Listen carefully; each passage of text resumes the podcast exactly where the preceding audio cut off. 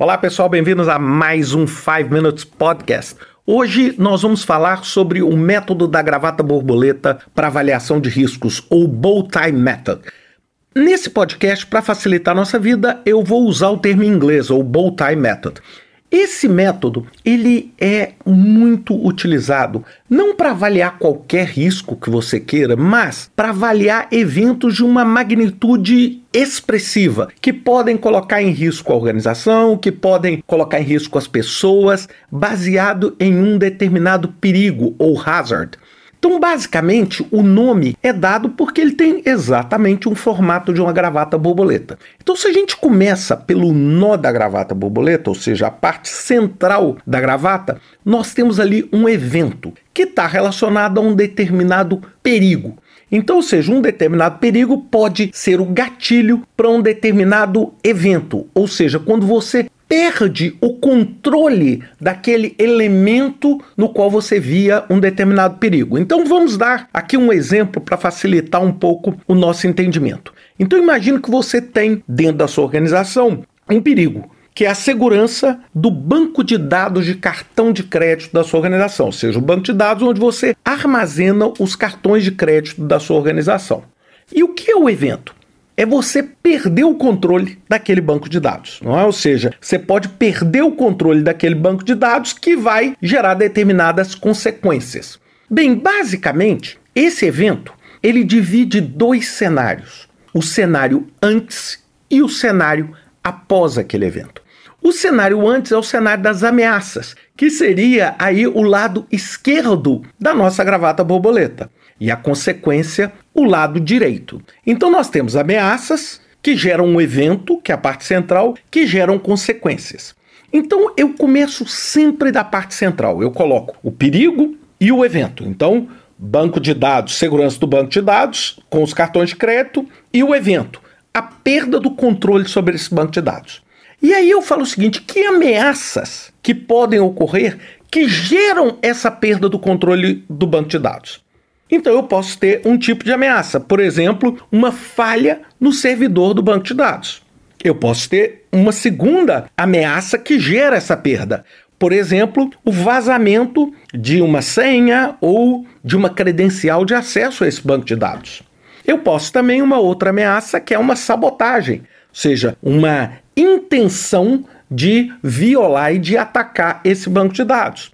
Eu posso também ter uma outra ameaça, que é a falta de conhecimento das pessoas que têm acesso a esse banco de dados. Então, esses quatro, de uma forma, por favor, muito simples, são, por exemplo, ameaças que podem gerar aquele evento central, que é a perda do controle do meu banco de dados. Bem, no lado das consequências, bem, uma vez que eu perdi o controle do meu banco de dados, eu posso ter o quê? Que consequências? Eu posso ter os dados serem vazados, seja, sejam roubados ou hackeados. Eu posso ter um cliente sendo cobrado indevidamente, porque eu tenho acesso a esse banco. Eu tenho também perda de dados, ou seja, perda dos dados das transações que eu tenho. Eu tenho também perda da credibilidade da minha organização. Então, olhem só que interessante. Então, imaginem visualmente você ter um evento que é um nó no meio, onde você tem ali uma série de coisas entrando pelo lado esquerdo, que são as ameaças, e uma série de consequências saindo do lado direito. Exatamente por isso que forma-se essa gravata borboleta. Bem, e aí qual é a forma com que você atua nisso? Então, primeiramente, você vai avaliar quais são todas as ameaças possíveis que geram esse evento, ou seja, quais são todas as potenciais causas que me fazem perder o controle daquele banco de dados. E depois eu falo quais são todas as consequências que eu posso enfrentar caso eu perca o controle do meu banco de dados. Bem, e aí como é que você planeja a resposta usando o Bowtie? Tudo diz respeito ao que a gente chama de barreiras.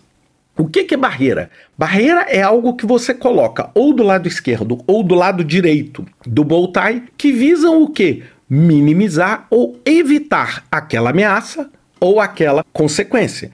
Então, por exemplo, eu posso colocar uma barreira na falta de conhecimento que faz com que as pessoas percam o controle do banco de dados. E eu coloco, por exemplo, treinamento. Então eu posso colocar treinamento, monitoramento, eu posso colocar uma série de barreiras para que eu evite o quê?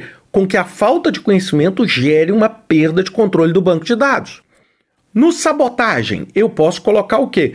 Um processo de compliance muito mais rigoroso, eu posso colocar um sistema de segurança contra sabotagem bastante rigoroso, múltiplas senhas, múltiplos níveis de aprovação, e isso vão constituir barreiras para quê? Para que a sabotagem não gere a perda de controle do banco de dados. Observem bem que eu estou falando de ameaças. Agora eu posso fazer as mesmas barreiras para as consequências. Por exemplo, uma consequência perda de dados. Então eu posso, por exemplo, replicar o meu banco de dados em um outro servidor, em uma outra localização, com outro conjunto de credenciais, para o quê? Para que eles funcionem como que uma espécie de backup daquela base de dados. Com isso, se houver uma perda de controle do meu banco de dados atual, eu evito a perda. Eu coloquei ali uma barreira. Então, se vocês forem na internet hoje, vocês vão ver vários exemplos. Basta colocar Bow Tie Method na internet, vocês vão ver vários exemplos. Tem um exemplo muito rico que eu vi recentemente sobre direção e perda do controle da direção do carro. Então, tem vários. Eu tentei aqui, gente, dar um exemplo para vocês que não seja de construção, que não seja relacionado a acidentes, porque seria muito fácil eu fazer isso com relação a acidente. Eu poderia colocar um perigo, por exemplo, armazenamento de material explosivo, o evento, um incêndio. O que, que pode gerar? Mau condicionamento, baixo sistema de proteção, um ataque terrorista. E aí, cada uma dessas ameaças eu vou colocar barreiras. Então, basicamente, gente, isso é uma forma bastante visual. Você pode pegar, colocar isso num painel, colocar isso no centro e colocando os post-its do lado, e você consegue ter uma análise bastante profunda de eventos relevantes. Lógico, nós não usamos o método da gravata borboleta, o bow tie method, para qualquer risco. Você não vai pegar uma lista de 300 riscos e fazer um bow tie para todos eles. Você vai fazer realmente para os riscos relevantes, no qual normalmente você tem consequências que podem gerar perda de vidas, que podem gerar, por exemplo, um impacto dramático dentro da sua organização. E para esse sim, você faz uma análise visual utilizando o método bow tie. Bem, espero que vocês tenham gostado, espero que seja útil para vocês e até semana que vem com mais um 5 Minutes Podcast.